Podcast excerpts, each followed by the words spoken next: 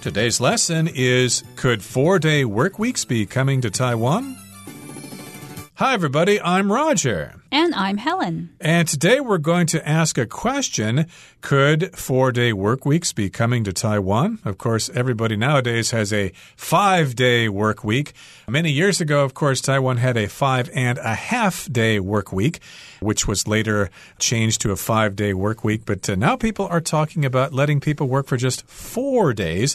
Is that going to happen in Taiwan? Do you think it will, Helen? I don't know, but I think it depends on what's best for the companies and also the employees. So it's a decision that needs to be made by both sides. Indeed. And of course, if there's only a four day work week, then people will have three days off to have fun, and that might actually benefit the tourism industry or restaurants or hotels or whatever. So there might be some advantages to having a four day work week, which we'll talk about as our lesson continues. So let's begin our lesson by listening to the first part, and then we'll come back to discuss it.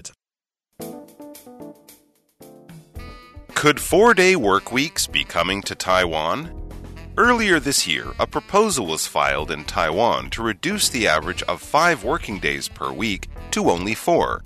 The proposal was sent to the government for review after passing the required threshold for a government response. 大家好，第一部分我们来介绍名词 proposal，它的意思是提案、提议。例如 Harold made many proposals to his team, but only one was accepted by all. Harold 向他的团队提出了许多提案，但是只有一个被大家接受。又或者说，I have a proposal for the next book to read in our book club。我对我们读书会下次要看的书有个提议。另外，补充这个字的动词 propose，p r o p o s e，propose。 它有提出、提议的意思。例如，They proposed several solutions to the problem。他们提出几个解决这个问题的方案。或者，Ken proposed a few methods to increase sales in the meeting。Ken 在会议上提出了一些增加销售额的方法。再来，我们看到单字 threshold，它是名词，指的是门槛、界限。例如 the boy sits on the threshold waiting for his parents to take him home. 那个男孩坐在门槛上，等待他的父母来接他回家。或是 Advanced technology pushes the threshold of the impossible further away. 日新月异的科技将不可能的界限推得更远。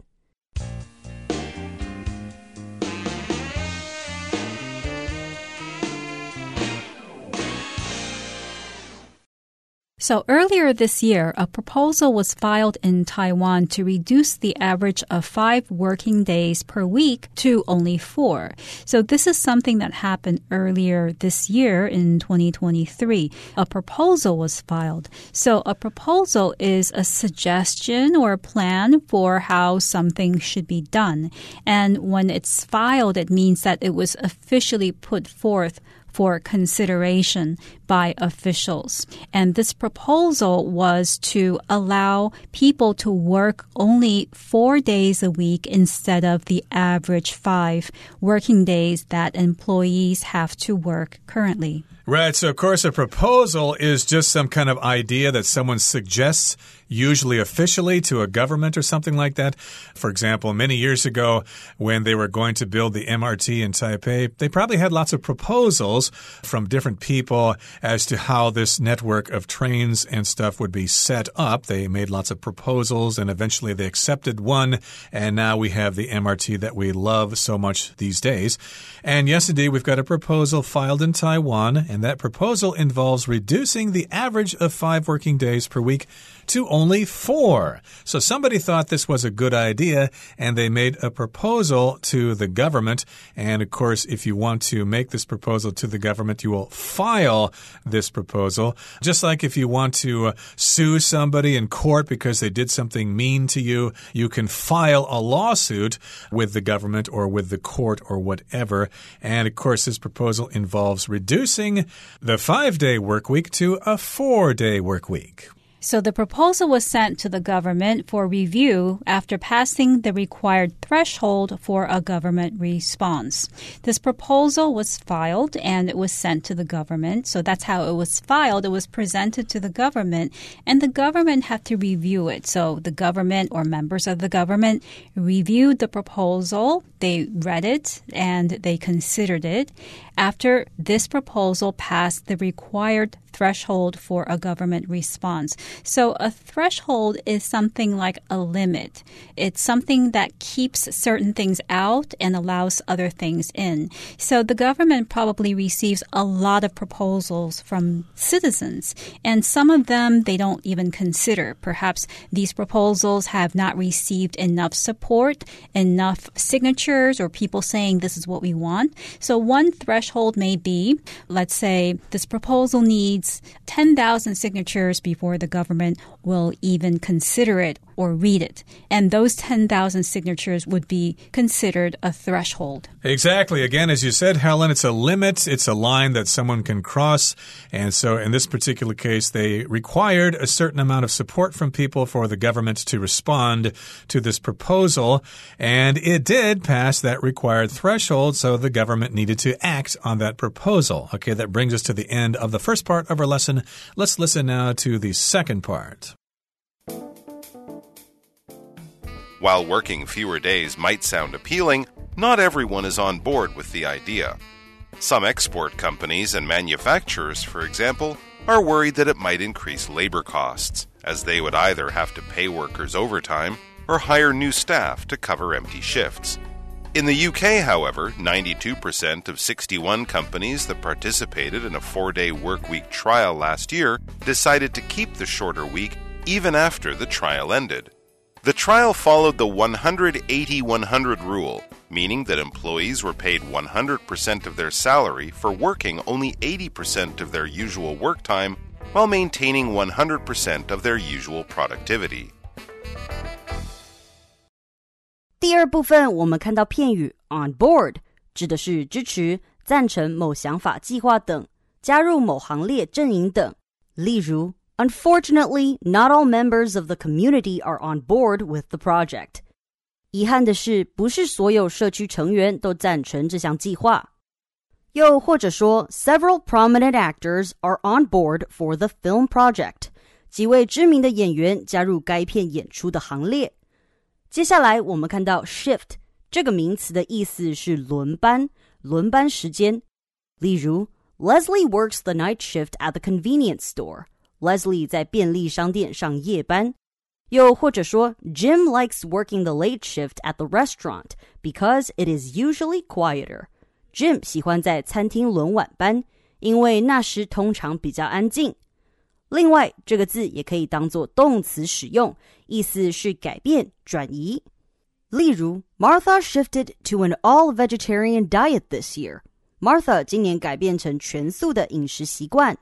再举一个例子，Many voters shifted to support the young candidate。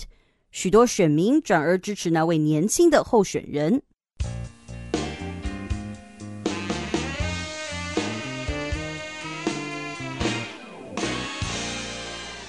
So we know that the proposal was accepted by the government and the government has to respond to it. But what about this proposal? Is it a good idea or not? Well, while working fewer days might sound appealing, not everyone is on board with the idea.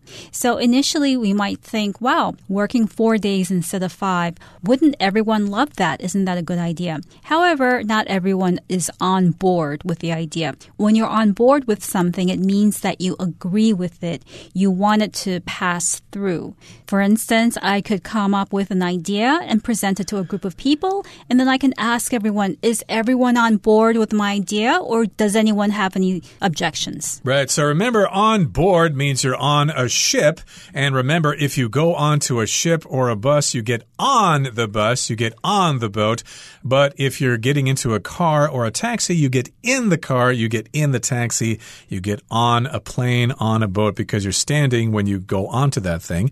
The phrase is to be on board with something, which means you agree with this, you support it. Now, some export companies and manufacturers, for example, are worried that it might increase labor costs as they would either have to pay workers overtime or hire new staff to cover empty shifts.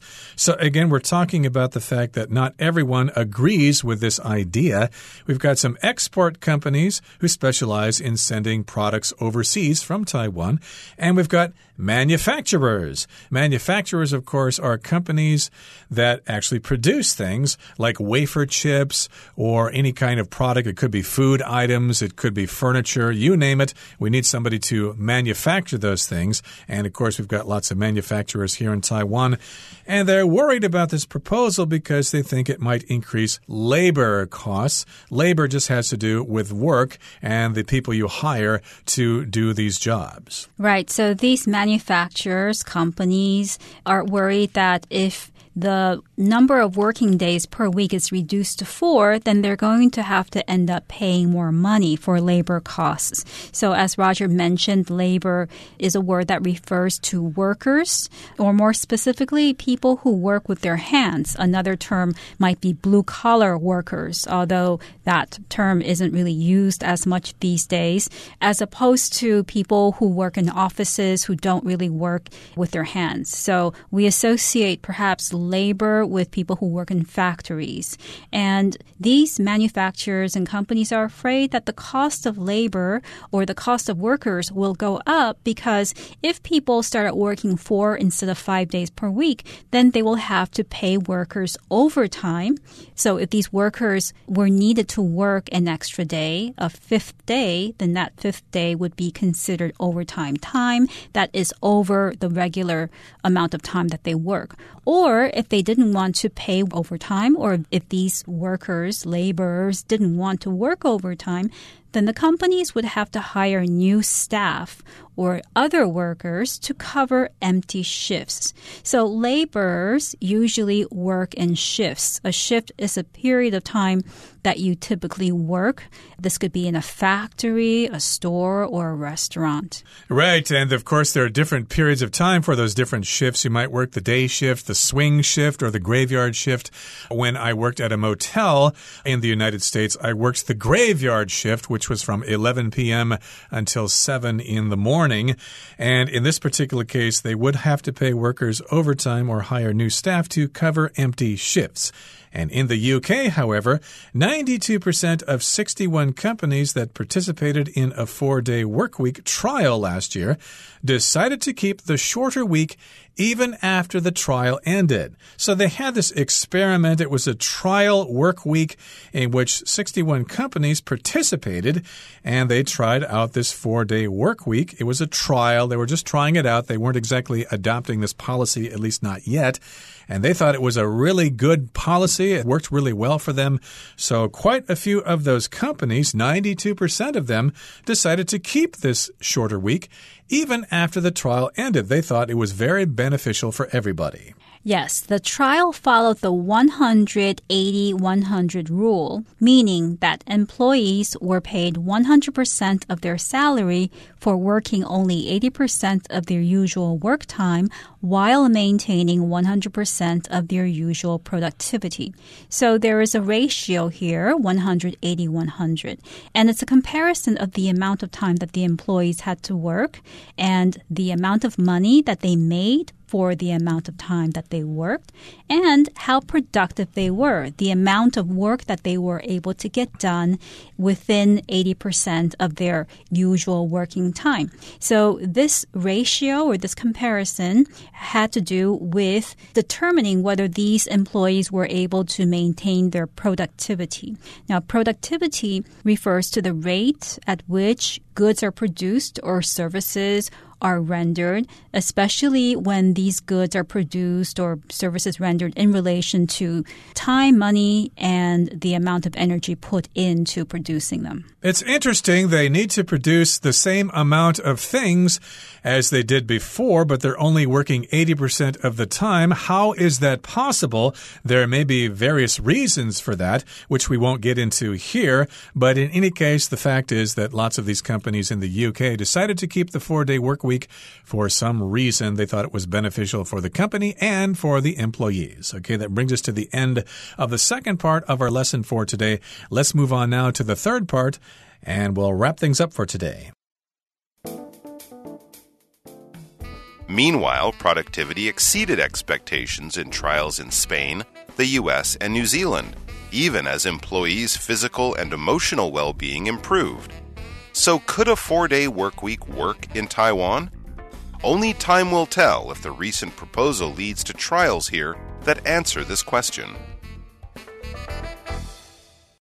最后第三部分来介绍动词 exceed 这个字的意思是超过、超出、超越。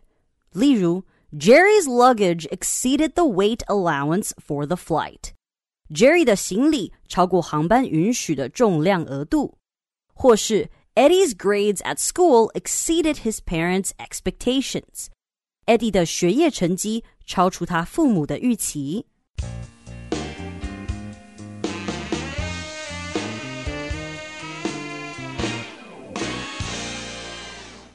Meanwhile, productivity exceeded expectations in trials in Spain, the US, and New Zealand, even as employees' physical and emotional well being improved. So we saw that a trial was conducted in the UK, but in other countries, this particular trial was conducted as well in Spain, the United States, and New Zealand, and the findings were very similar. So the employees' physical and emotional well being improved which basically meant that the employees were much better off with four day work week.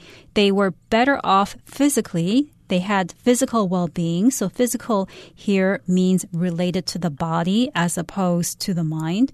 And well being is a word that refers to the general physical and mental state of someone when they are healthy, happy, and safe. Right. So, productivity exceeded expectations. It went beyond those expectations when they conducted trials in Spain, the US, and New Zealand. And yes, indeed, the employees were pretty happy there. Their physical well being being improved and also their emotional well being improved. Maybe because they now have three day weekends and they're better relaxed when they return to work on Monday. And therefore, they're probably more willing to work hard for the company instead of slacking off all the time. Now, moving on to the next sentence, it says So, could a four day work week work in Taiwan? Hmm, that's a good question. What do you think? Do you think a four day work week would be suitable or applicable to Taiwan? Well, only time will tell. So, if you say this, only time will tell, you're just saying that nobody really knows the answer to any questions about the future. We just have to wait and see. Only time will tell if the proposal leads to trials here that will answer this question. So, yes, indeed, we're going to have to discuss this, and the government will have to debate this in the legislature to find out whether this policy is actually useful for Taiwan and if the people in Taiwan actually want to have a four day work week. Yes, that's a good question because not everyone may want to have a four day work week, although I do personally know a lot of people who would prefer a four day work week because they say that it would benefit their physical physical well being as well as their emotional well being. Exactly. And of course, you would eliminate the hassle of going to work and coming home from work from one day. So you'd only have to go to and from work four days a week instead of five, and that would be less stressful. And of course, you would definitely look forward to the weekend. Maybe they would let everybody have Friday off, or maybe they would let people have Monday off. But in any case, they would have a four day work week. And of course, all of you can discuss this amongst yourselves because it is kind of an interesting idea. I don't think we're quite ready for a three day work week, but uh, I think we better try with a four day work week first of all. Well, that brings us to the end of our discussion for today. It's now time to turn things over to Hanny.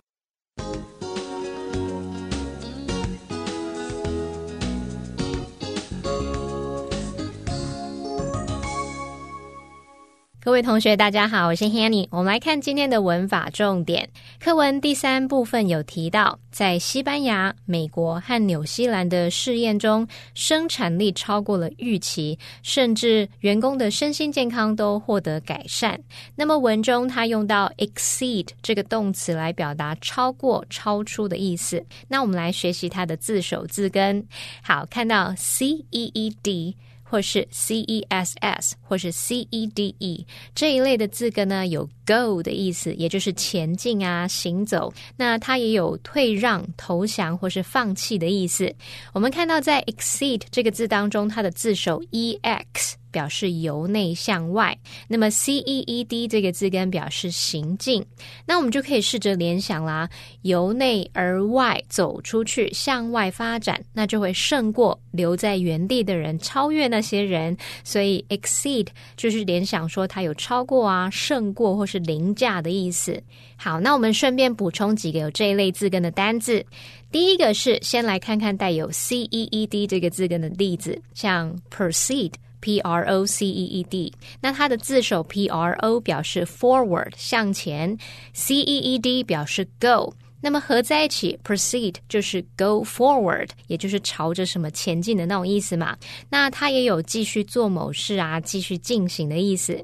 好，那第二个我们来看看带有 C E S S 这个字根的例子，像 necessary，它的字首 N E 表示否定，字根 C E S S 表示放弃。A r y 是形容词字尾，那不得放弃的东西就表示它是必要的、必须的喽。再来第三个，我们看带有 c e d e 这个字根的例子，像 recede，r e c e d e。那它的字首 r e 表示 back 向后，字根 c e d e 表示 go 行进行走。那么合在一起 recede 就有后退、渐渐远去的意思。那我们这边可以补充一个用法，叫 receding hairline，这是表达逐渐向后移的发际线，那就表示逐渐秃顶，头顶前面这个部分头发渐渐秃了。好，那我们接着看到课文最后一句啊，他写说，只有时间能证明最近的这项提案是否会导向在这里的试验。好，来回答这个问题。文中他用到 only time will tell if 点点点来表达说，只有时间能证明是否怎么样怎么样。那么，only time will tell，或者是 time will tell，就是表达只有时间能证明，用来表达说事情发展要经过一段时间才会知道结果。这个说法呢，可以单独使用，也可以接名词子句，像是接 if 或是 whether 引导的名词子句。举例来说，only time will tell if we've made the right decision。只有时间能证明我们是否做出正确的决定。好，以上是今天重点整理，我们回顾今天单字吧。Proposal. After working on it for several days, Jane presented her project proposal to her professor. Manufacturer. Our class visited a computer manufacturer today to see how their products are made. Labor. The workers filed a legal case arguing that they had not been paid fairly for their labor. Shift. Connie's shift at the hospital starts at 7 p.m. and ends at 7 a.m. Productivity. Setting clear goals can lead to improved productivity. Exceed. Tom's talent exceeded that of any other actor in the play. Physical. Mrs. Cohen's physical examination indicated that she is in good health.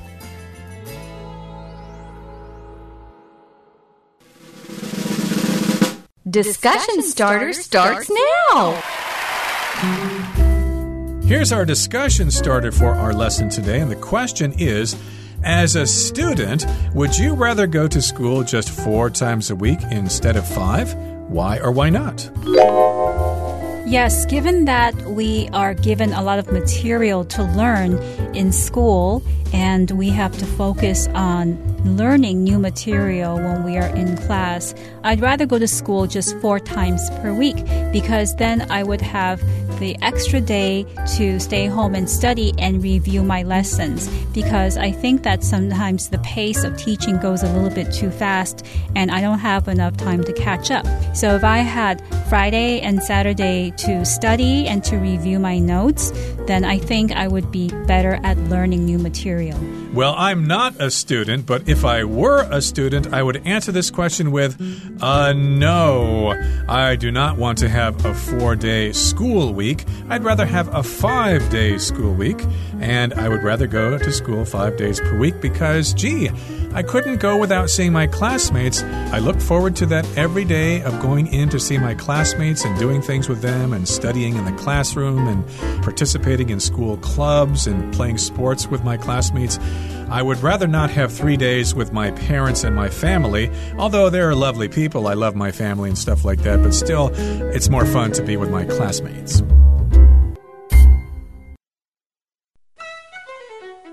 Well, everyone, today's article has come to an end, and I sure hope you enjoy reading along with us. I am Helen. I am Roger. See, you next time.